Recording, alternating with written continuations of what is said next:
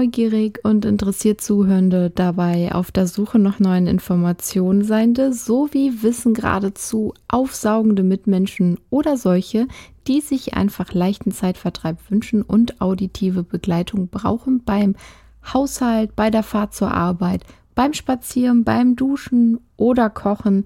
Ich begrüße euch alle und besonders dich und dich und dich zu einer neuen Folge des Animari Podcasts mit mir, Marike. Ich bin zertifizierte Hundetrainerin und Hunde- und Katzenverhaltensberaterin und ich freue mich sehr, dass du zu mir gefunden hast, zum ersten Mal vielleicht, oder du bist schon ein gefleischter Hörer und weißt doch schon, was kommt, nämlich ein kleiner Einspieler. Bis gleich.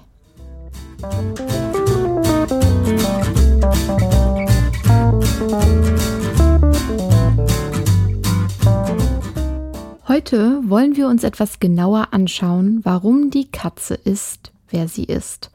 Gut, das ist vielleicht zu ambitioniert. Wer kann das schon wirklich richtig beantworten? Aber vielleicht können wir Fragen beantworten wie, wo kam sie her?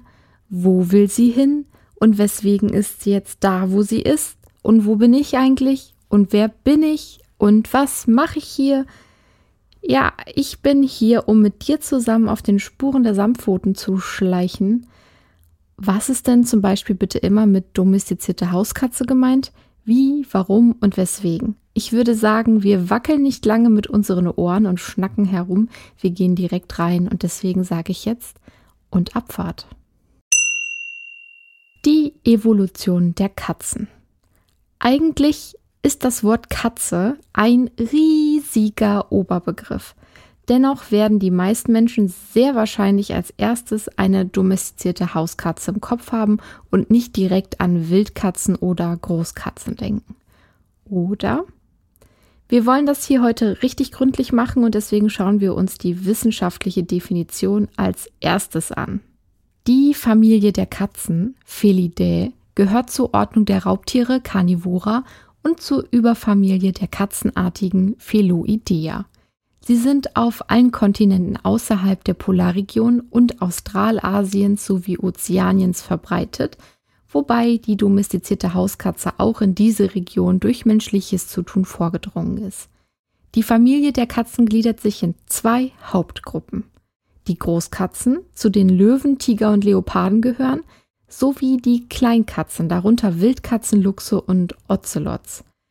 Es ist erwähnenswert, dass zu den Kleinkatzen auch größere Vertreter wie der Puma und der Gepard gehören.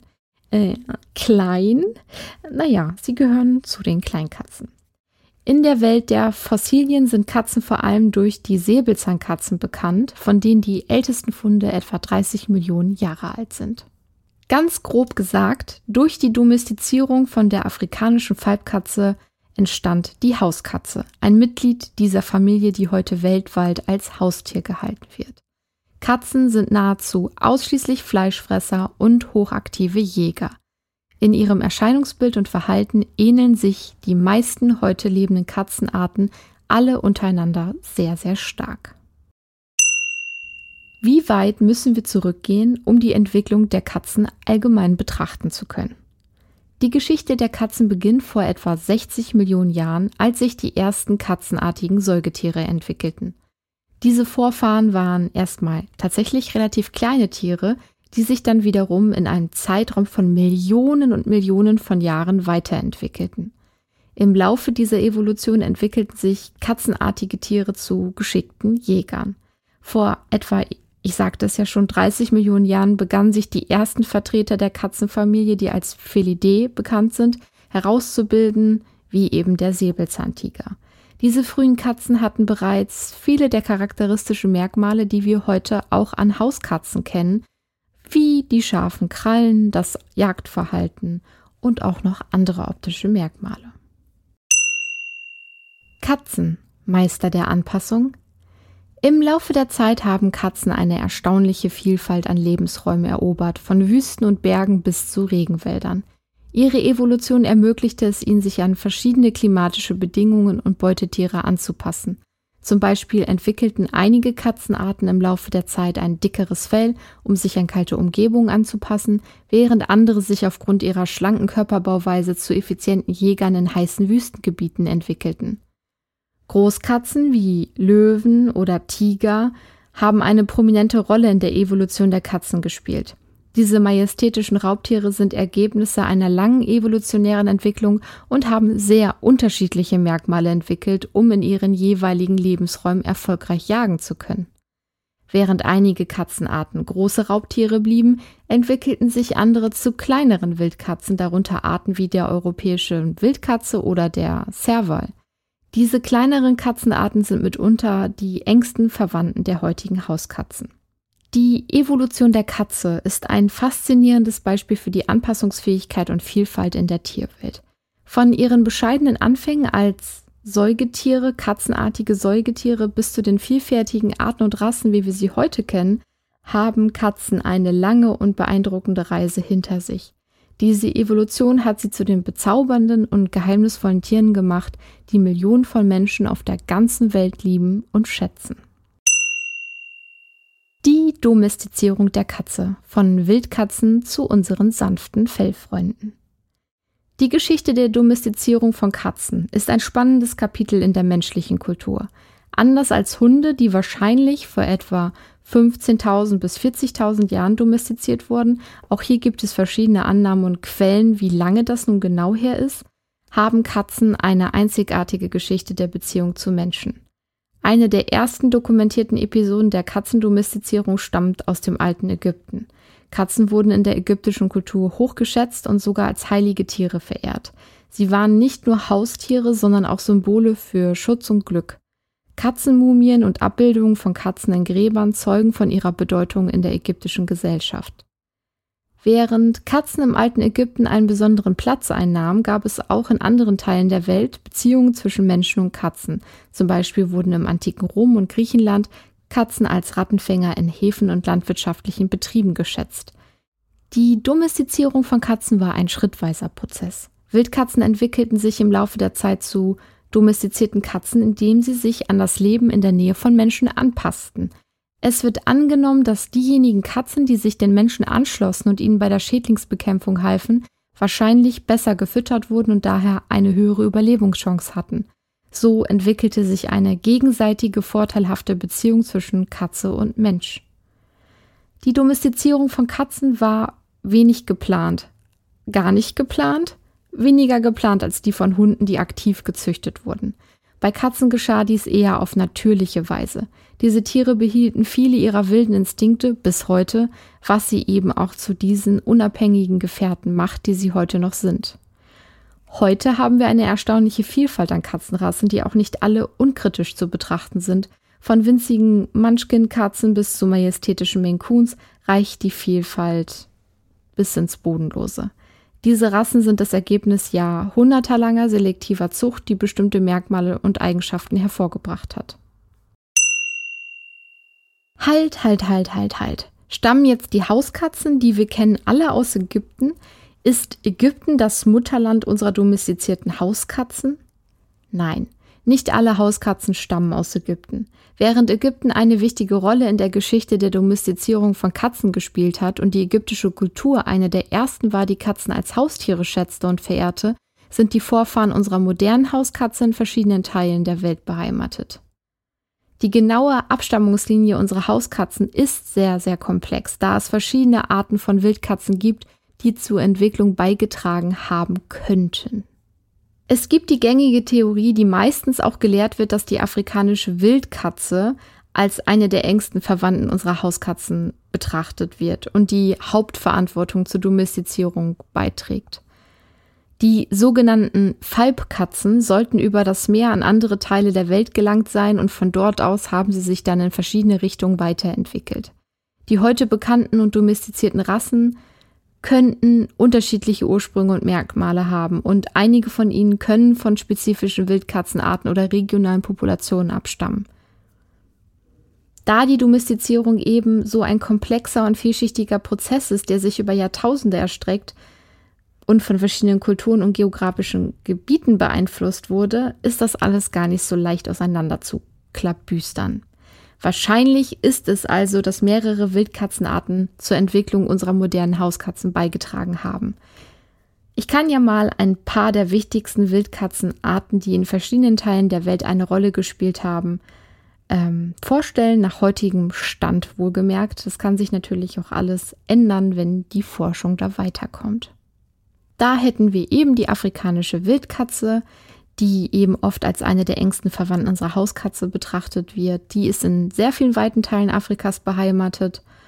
Genau, dann hätten wir die europäische Wildkatze, die ist eben in Europa heimisch und kommt aber auch in einigen Teilen Asiens vor. Dann haben wir die asiatische Wildkatze, die nordafrikanische Falbkatze und die ist auch sehr, sehr eng mit der Hauskatze verwandt und äh, hat wahrscheinlich eine riesige Rolle bei der Domestizierung gespielt. Ja, und ich glaube, das reicht an Beispiel. Man kann sich das ja wahrscheinlich sehr gut vorstellen. Also ich fasse zusammen. Die Domestizierung von Katzen hat sehr wahrscheinlich in verschiedenen Regionen und zu unterschiedlichen Zeiten unabhängig voneinander stattgefunden. Dies führte zur Entstehung verschiedener Linien von domestizierten Katze, die sich im Laufe der Zeit weiterentwickelten und vermischten. Die genaue Abstammung unserer Hauskatze ist aufgrund dieser Vielfalt und der langen Geschichte nach wie vor Gegenstand von Forschung und Debatte. Dennoch ist klar, dass verschiedene Wildkatzenarten zur Entwicklung unserer geliebten Hauskatzen beigetragen haben. Die Theorie, dass unsere Hauskatzen von der nordafrikanischen Falbkatze abstammt, ist die gängige Hypothese in der Forschung zur Domestizierung von Katzen. Es gibt genetische und auch archäologische Beweise, die darauf hinweisen, dass diese nordafrikanischen Falbkatzen eine wichtige Rolle, wenn nicht die wichtigste Rolle, gespielt haben soll. Manchen Forschern nach wirklich die absolut die Hauptrolle. Diese Hypothese stützt sich auf die Tatsache, dass die nordafrikanische Falbkatze in den Regionen Nordafrikas und des Nahen Ostens heimisch ist, wo einige der frühesten Hinweise auf die Domestizierung gefunden wurden. So wird also angenommen, dass die Menschen in diesen Regionen vor Tausenden von Jahren begonnen haben, wilde Katzen zu zähmen und sie in ihrer Nähe zu bringen, um von ihrer Fähigkeit zur Schädlingsbekämpfung zu profitieren. Fest steht aber auch, dass die genaue Abstammungslinie unserer Hauskatzen nach wie vor ein weites Forschungsgebiet ist, das weiterhin untersucht werden muss. Was sind denn wohl die ältesten domestizierten Hauskatzenrassen der Welt? Auch hier wieder, die genaue Bestimmung der ältesten Hauskatzenrasse ist eine Herausforderung, da die Domestizierung über einen sehr langen Zeitraum stattfand und viele Rassen im Laufe der Jahrhunderte entwickelt wurden. Es gibt jedoch einige Rassen, die als sehr alt und ursprüngliche Linien angesehen werden und daher als Kandidaten für die ältesten Hauskatzenrassen gelten könnten. Eine solche Rasse ist zum Beispiel die ägyptische Mau. Die ägyptische Mau ist eine kurzhaarige Rasse mit charakteristischen Flecken oder auch Rosetten, die an die Zeichnungen von Wildkatzen erinnern. Sie wird oft als die ursprünglichste Rasse angesehen und kann auf eine lange Geschichte in Ägypten zurückblicken. Diese Rasse könnte einige der Merkmale bewahrt haben, die den frühen Hauskatzen ähneln, die in der ägyptischen Kultur verehrt wurden. Eine andere alte Rasse ist die siamesische Katze, die aus Thailand früher Siam stammt. Siamesische Katzen haben auch eine sehr lange Geschichte, die bis ins 14. Jahrhundert zurückreicht und sind für ihre charakteristische Farbpunktionierung und blauen Augen bekannt. Da ja nun aber, wie wir jetzt alle verstanden haben, die Domestizierung von Katzen sehr wahrscheinlich in verschiedenen Regionen der Welt unabhängig voneinander stattgefunden hat, gibt es keine einzige älteste Hauskatzenrasse, sondern verschiedene Rassen, die in verschiedenen Teilen der Welt im Laufe der Geschichte entwickelt wurden. Man sieht also, die Geschichte der Hauskatzen und der Rassen ist super vielfältig, ist faszinierend und jede Rasse hat ihre eigenen einzigartigen Merkmale und auch ihre eigene Geschichte. Die genaue Herkunft und Geschichte jeder Rasse ist oft sehr schwer zu bestimmen, da sie über Jahrhunderte hinweg verwoben und vermischt wurde. Es gibt also mittlerweile über 100 verschiedene Hauskatzenrassen, aber wie viele Katzenarten, also Wildkatzenarten, gibt es eigentlich überhaupt? Die genaue Anzahl kann sich aufgrund von wissenschaftlichen Erkenntnissen und Forschung im Laufe der Zeit ändern. Grob geschätzt sind es aber 38 bis 40 verschiedene Arten. Die bekannten kennst du alle selbst. Den Löwen, Panthera leo, das ist natürlich die bekannteste Großkatze, bewohnt Afrika südlich der Sahara obwohl es auch eine kleine asiatische Population gibt. Dann haben wir den Tiger, den Panthera tigris. Das ist die größte aller Katzenarten und kommt in verschiedenen Unterarten in verschiedenen Teilen Asiens vor. Dann hätten wir den Leopard, den Panthera pardus. Der Leopard ist für sein geflecktes Fell und seine Anpassungsfähigkeit in verschiedenen Lebensräumen bekannt und er kommt in Afrika und in Teilen Asiens vor. Dann hätten wir noch den Gepard. Oh, das ist ein schwieriger lateinischer Name. Ähm, ich lasse es mal weg. Der Gepard ist der schnellste Landsäuger und ist in Teilen Afrikas und im Nahen Osten beheimatet. Und dann hätten wir noch den Puma, den Puma concolor. Der Puma, auch Berglöwe oder Kugua genannt, ist in Nord- und Südamerika beheimatet und hat eine beeindruckende Reichweite. Dann hätten wir da noch den Schneeleoparden, den Luchs, den Ocelot, den Karakal. Und es gibt auch noch andere kleinere Wildkatzenarten, von denen viele weniger bekannt sind, aber sie sind natürlich genauso faszinierend. Und ich sagte schon, die genaue Anzahl der Wildkatzenarten kann je nach taxonomischer Klassifikation variieren, da es verschiedene Unterarten und auch regionale Variationen gibt. Die Erhaltung und der Schutz dieser Wildkatzenarten sind wichtig, da viele von ihnen vom Aussterben bedroht sind oder in ihrem Bestand gefährdet sind. Ich glaube, wir müssen nochmal zurück zur Domestizierung. Klar ist ja nun schon mal, dass Katzen sich quasi zu einem großen Teil selbst domestiziert haben. Sie haben ganz pragmatisch die Vorteile genutzt, die sie haben können, wenn sie sich in der Nähe von Menschen aufhalten. Okay, und dann verändern sich die Tiere über Jahrhunderte und dann ist da plötzlich eine gezähmte Wildkatze und das ist dann eine Domestizierung oder wie? Das müssen wir uns, glaube ich, nochmal genauer anschauen. Ich zitiere ganz schnöde von Wikipedia. Domestizierung, auch Domestikation zu lateinisch domesticus, was häuslich übersetzt bedeutet, oder auch Haustierwerdung ist ein innerartlicher Veränderungsprozess von Wildtieren oder Wildpflanzen, bei dem diese durch den Menschen über Generationen hinweg von der Wildform genetisch isoliert werden. Wildtiere werden durch Domestikation zu Haustieren, Wildpflanzen werden zu Kulturpflanzen. Dadurch und durch die weitere Züchtung wird eine Nutzung durch den Menschen oft erst möglich oder die Nutzbarkeit kann enorm verbessert werden. Gut, Jetzt hat man aber immer noch nicht verstanden, wie das funktioniert, oder? Und auch noch ein ganz wichtiger Punkt, die Domestizierung von Wildtieren darf man nicht mit der Zähmung eines einzelnen Wildtieres verwechseln. Nur bei wenigen Arten ist eine Domestizierung gelungen, während andere, obwohl sie teilweise seit Jahrtausenden gezähmt und gehalten wurden, niemals domestiziert werden konnten. Obwohl die Menschen der ersten Bauernkulturen im großen Stil Gazellen jagten und teilweise längere Zeit in großen Umzäunungen hielten, ist ihre Domestizierung niemals erfolgt. Auch Onaga, Halbesel oder Zebras waren trotz vieler Versuche und nahe verwandter Haustierarten nicht domestizierbar. Du siehst schon, das ist ein sehr komplexes und wissenschaftliches Thema, dem ich gar nicht gerecht werden kann in dem Sinne. Trotzdem möchte ich ein paar wenige Punkte auf ein paar wenige Punkte eingehen, die auf die physiologischen Abläufe abzielen. Wir müssen verstehen, dass die Domestizierung ein langwieriger Prozess ist, der über viele Generationen hinweg stattfindet. Die Veränderungen in den physiologischen Merkmalen und Verhaltensweisen von domestizierten Tieren sind das Ergebnis von Wechselwirkungen zwischen Menschen und Tieren über einen enorm langen Zeitraum. Die Domestizierung führt dann dazu, dass Tiere, die ursprünglich wild waren, sich an das Leben in der Nähe von Menschen angepasst haben und auf spezifische Eigenschaften dadurch entwickelt haben, die den Anforderungen der Menschen mehr entsprechen. In einigen Fällen führt die Domestizierung zum Beispiel zu Veränderungen in der Körpergröße und Struktur. Viele domestizierte Tierarten sind kleiner als ihre wilden Vorfahren.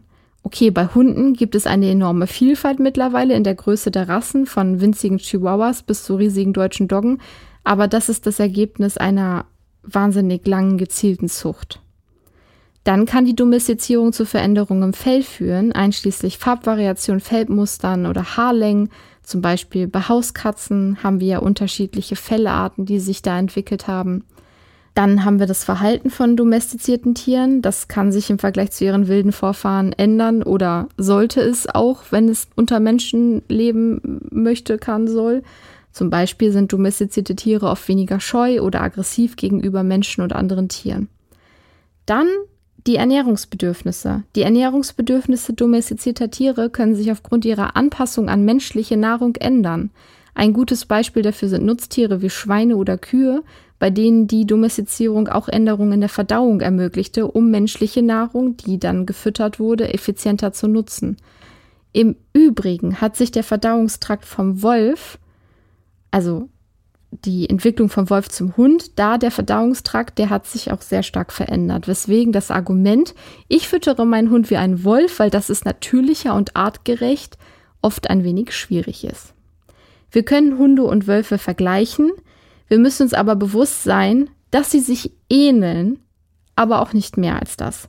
Bei Katzen hat sich nichts großartig im Verdauungsapparat geändert. Sie sind reine Fleischfresser und vertragen gut und äh, Fleisch, also vertragen Fleisch sehr gut, aber verdauen und vertragen Kohlenhydrate nicht in der Form, wie Hunde es zum Beispiel tun. Die physiologischen Veränderungen, die während der Domestizierung auftreten, sind stark von der Tierart und den Zielen der Domestizierung abhängig. In einigen Fällen können diese Veränderungen subtil sein, während sie in anderen Fällen drastischer sind.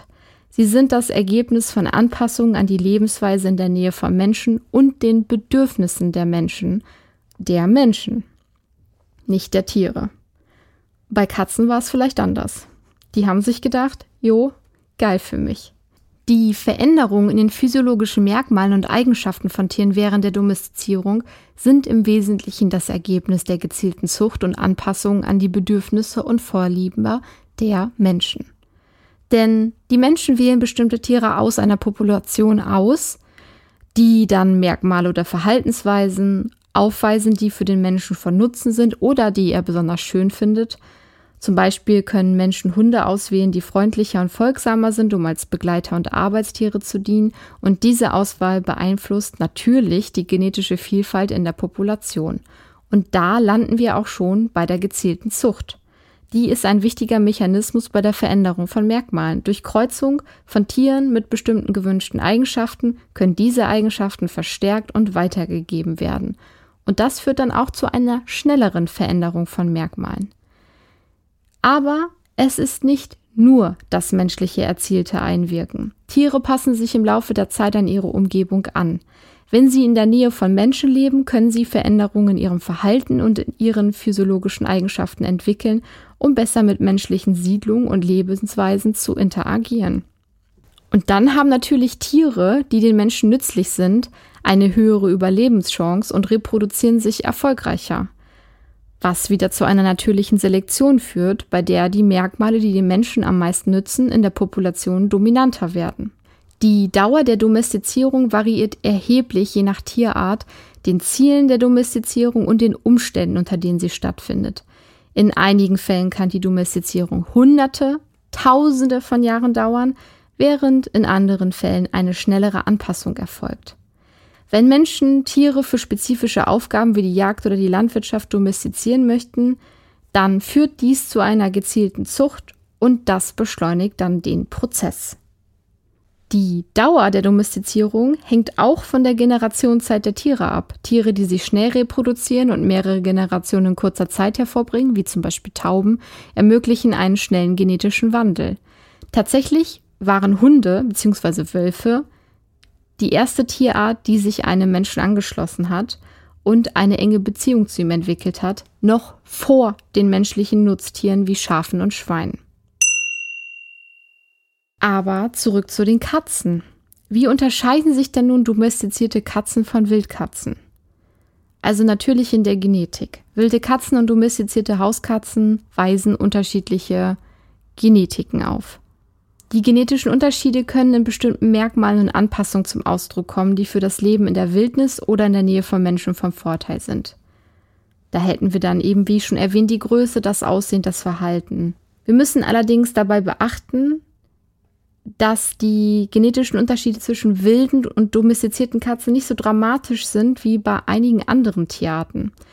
Und das liegt daran, dass die Domestizierung der Katze ein wenig gezielterer und auch ein wenig selektiver Prozess war als beispielsweise bei den Hunden.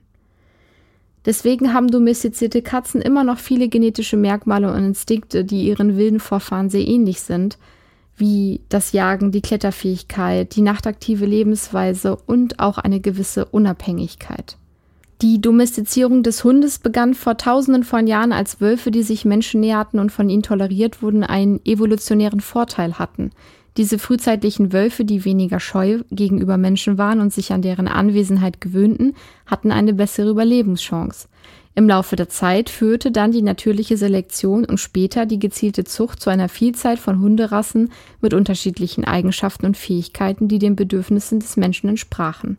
Bei Katzen handelt es sich um eine weniger gezielte Domestizierung. Wilde Katzen näherten sich menschlichen Siedlungen wahrscheinlich aus eigenem Antrieb, um von den Nagetieren zu profitieren, die sich dort aufhielten. Menschen tolerierten diese Anwesenheit und im Laufe der Zeit entwickelte sich eine symbiotische Beziehung, aber eher nebenher. Anders als bei Hunden wurde die Domestizierung von Katzen weniger durch gezielte Zucht beeinflusst und viele Katzenrassen wurden erst in jüngerer Zeit entwickelt, hauptsächlich aus ästhetischen Gründen. Haushunde sind in vielerlei Hinsicht stark von Menschen abhängig, haben enge soziale Bindung zu ihnen entwickelt und wurden für eine Vielzahl von Aufgaben gezüchtet, die den Menschen dienen. Hauskatzen behielten ihre wilden Instinkte bei, auch wenn sie in der Nähe von den Menschen lebten. Sie wurden nicht selektiv auf Aufgaben oder Fähigkeiten gezüchtet wie Hunde.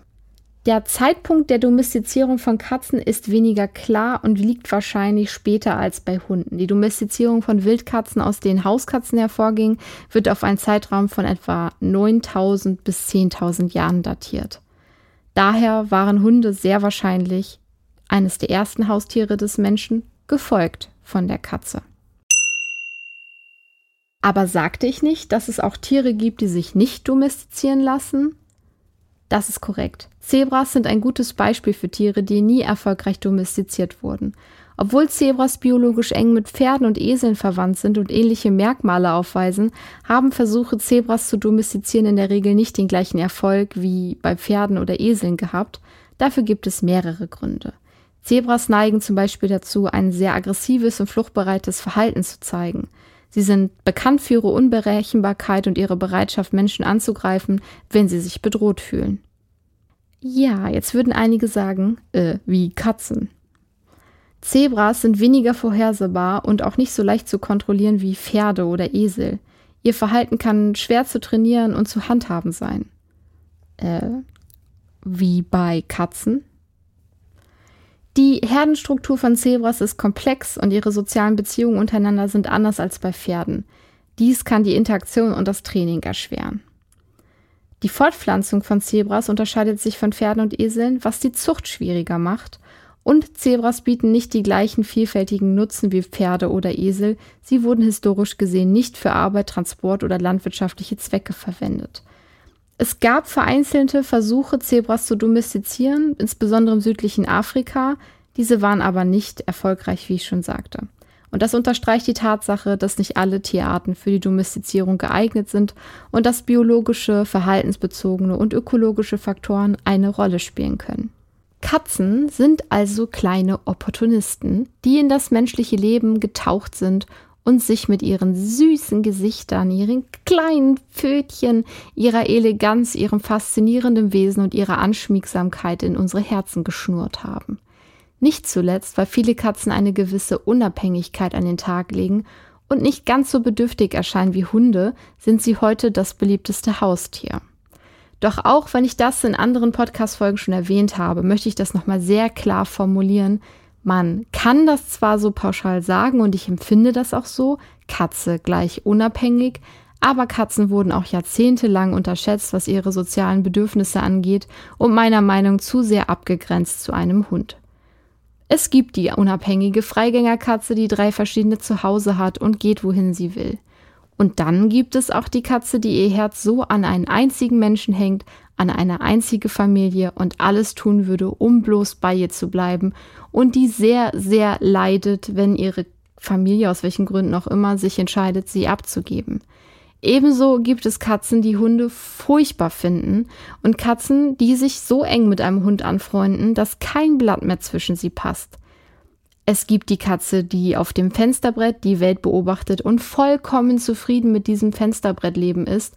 Und es gibt die Katze, die verrückt wird, in vier Wänden eingesperrt zu sein und deswegen angriffslustig wird und für ein Zusammenleben auf engem Raum schwierig zu handhaben ist.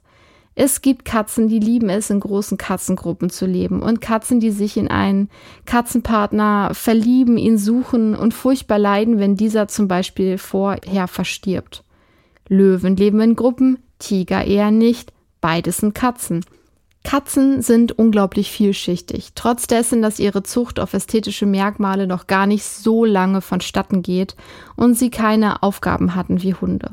Katzen sind weniger mysteriös, wenn man sich mit ihnen auseinandersetzt und plötzlich sind sie auch gar nicht mehr so unvorhersehbar, denn auf einmal ist man in der Lage, winzige kleine Signale in der Körpersprache zu lesen und zu verstehen. Sei es das Schwingen des Katzenschwanz, was so viele verschiedene Bedeutungen haben kann, oder das Erkennen des Schmerzgesichtes bei der Katze. Und auch die verschiedenen Rassen der Hauskatzen haben pauschale verschiedene Anforderungen. Und ganz zufällig fällt mir dazu ein, dass ich sogar Rasseberatung anbiete. Für Hunde und Katzen und auch für Mischlinge. Wo und wie das? Na Mensch, toll, dass du fragst. Es ist ganz easy. Du setzt dich vor deinen Rechner, deinen Laptop oder schnappst dir dein Smartphone und gibst animari.de ein. Und schon landest du bei mir. Du erstellst dir ein kostenloses Kundenprofil. Ja, ich weiß, das klingt schon wieder anstrengend, aber glaub mir, wenn ich sage, das hat durchaus Vorteile, denn nur mit einem Kundenkonto können wir auch richtig persönlich und individuell arbeiten. Du registrierst dich also und dann suchst du dir deine Beratung raus, die zu deiner Fragestellung passt. Sei es nun die Rasseberatung, die Telefonberatung oder eine längere Begleitung. Du bist zum Beispiel unsicher, weil dein Vierpfotenbegleiter einziehen wird in den nächsten Tagen und hättest gerne jemanden, an deiner Seite, der dir bei den Vorbereitungen hilft und auch jemanden, der nahezu immer ansprechbar ist während der ersten Wochen, dann wählst du die kleine oder große Begleitung aus. Du bist unsicher, welche Rasse, welcher Hund, welche Katze zu dir und deinem Leben passen könnte, dann wählst du die Rasseberatung. Du möchtest, dass ich dich zu dem Tier deiner Wahl begleite und es mit dir zusammen anschaue, weil du gerne eine Person an deiner Seite hättest, die die Lage vielleicht etwas besser einschätzen kann, zum Beispiel wartet das Tier in einem Tierheim oder aber auf einer Pflegestelle oder eine Familie will ihr Tier aus welchen Gründen auch immer abgeben, dann kannst du eine Anfrage stellen für eine persönliche Begleitung und wir schauen, was möglich ist. Denn klar, hier kommt es auf die Entfernung drauf an, aber grundsätzlich ist das meiste möglich.